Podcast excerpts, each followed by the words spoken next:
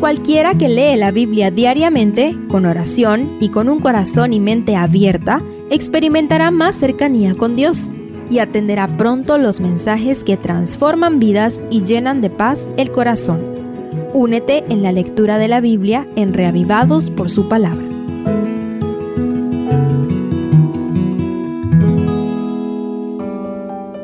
Job 21 Acompáñame a estudiar la respuesta que Job da al precipitado discurso de Sofar. Primero, pide ser escuchado. Una de las cosas más impresionantes de este capítulo es que Job no responde vigorosamente a las acaloradas declaraciones de Sofar. Humildemente pide ser escuchado de nuevo y que no vuelva a ser interrumpido por burlas o reproches antes de completar su discurso otra evidencia de que Zofar quizá lo interrumpió apresuradamente. Cuán valioso es para cada uno de nosotros ser escuchados, pues la regla de oro nos exige también escuchar a los demás con respeto y asertividad. Segundo, habla sobre la prosperidad de los impíos. Prácticamente todo el capítulo está impregnado del olor a queja porque los impíos prosperan. Job expresa la realidad sin censuras, describe la fabulosa prosperidad que disfrutan muchos impíos en la tierra que ni reconocen a Dios ni lo respetan. ¿Cuántos sinceros creyentes hemos sentido el mismo coraje al ver prosperar a los pecadores delante de nuestras narices? Pero, ¿en qué nos perjudica que Dios quiera bendecir a quienes no lo merecen?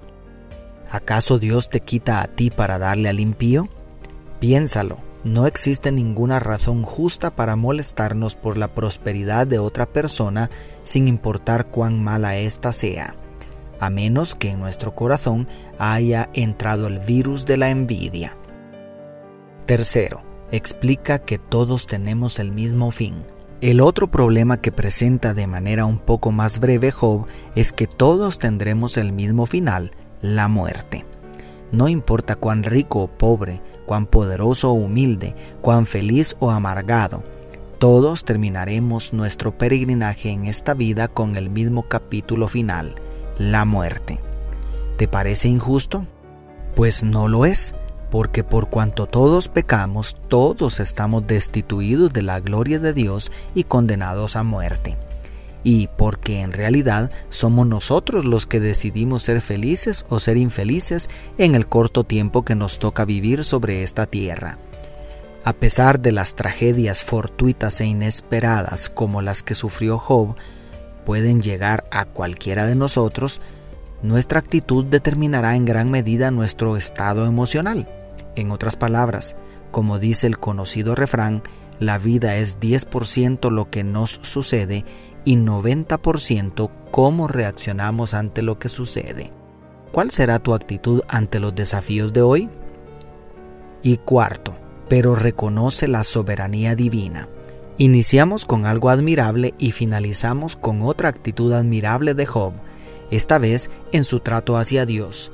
En su limitada comprensión de las cosas pensaba que todas sus desgracias habían sido obra del Señor sin embargo, no cierra su corazón al Creador. No desata una ira irracional contra Dios. No busca desahogarse culpando a Jehová. Todo lo contrario, Job expresa un profundo respeto hacia Dios, reconoce su poder infinito, su ilimitada sabiduría y sobre todo su total soberanía.